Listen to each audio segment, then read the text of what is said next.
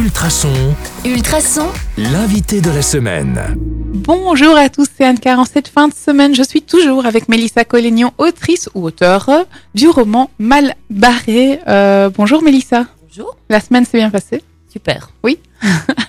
Tiens, euh, question euh, que je n'ai pas encore posée aujourd'hui, enfin cette semaine. Euh, comment est-ce qu'on écrit un livre? Est-ce que est-ce qu'il y a un processus? Est-ce que pour les quatre romans vous avez euh, fonctionné de la même manière, ou bien est-ce que c'est une inspiration qui vient comme ça et puis alors on se dit euh, aujourd'hui j'écris, demain je travaille et puis après-demain je prends congé parce que je dois écrire. Comment ça se passe? Euh, mais je suis auteur du vendredi, moi. Il y a des auteurs du dimanche, euh, mais je ne le suis pas, puisque euh, je travaille au centre culturel de Genappe en 4-5e. Et donc le vendredi, c'est vraiment un jour que je destine à la, à la littérature. C'est vraiment le jour que j'attends avec euh, grande impatience. Je reste chez moi, je coupe mon téléphone et, euh, et j'écris. Et puis euh, parfois le week-end quand j'ai le temps, quand les enfants ne, ne sont pas là. Mais en général, c'est vraiment le, le vendredi que je m'y mets. Comment est-ce qu'on sélectionne ses relecteurs? Euh, avec le temps, j'ai quand même euh, dans, dans- en poche des amis fidèles qui, qui me relisent avec plaisir, mais toujours pour des choses différentes. Donc si quelqu'un va relire pour la, la concordance des temps, d'autres vont relire pour la, co- la cohérence des personnages. Euh, voilà, on les choisit avec le temps. Il y en a certains qui ont abandonné en se disant c'est- c'est laborieux un travail c'est de pas facile. parce que en plus comme je suis assez pressée, euh, j'appelle souvent les ça y est, t'as fini. Et donc ça aussi, il faut, faut pouvoir le supporter. Donc note au relecteur, n'hésitez pas à dire euh, stop, laisse-moi lire. ok. Euh, tiens, on est à la veille de Noël. Oui. C'est quoi de prévu ce week-end Ah bah Noël.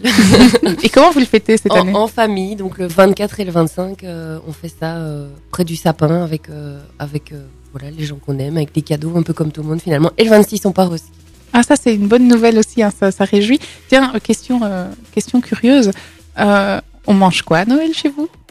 Euh, mais je ne sais pas. On va chez, on va chez ma sœur, mais je ne sais même pas si elle, elle a déterminé le repas. Ah c'est fabuleux. Euh, Donc c'est vraiment la belle surprise belle aussi. le- ça fait partie du cadeau quoi. Tout à fait.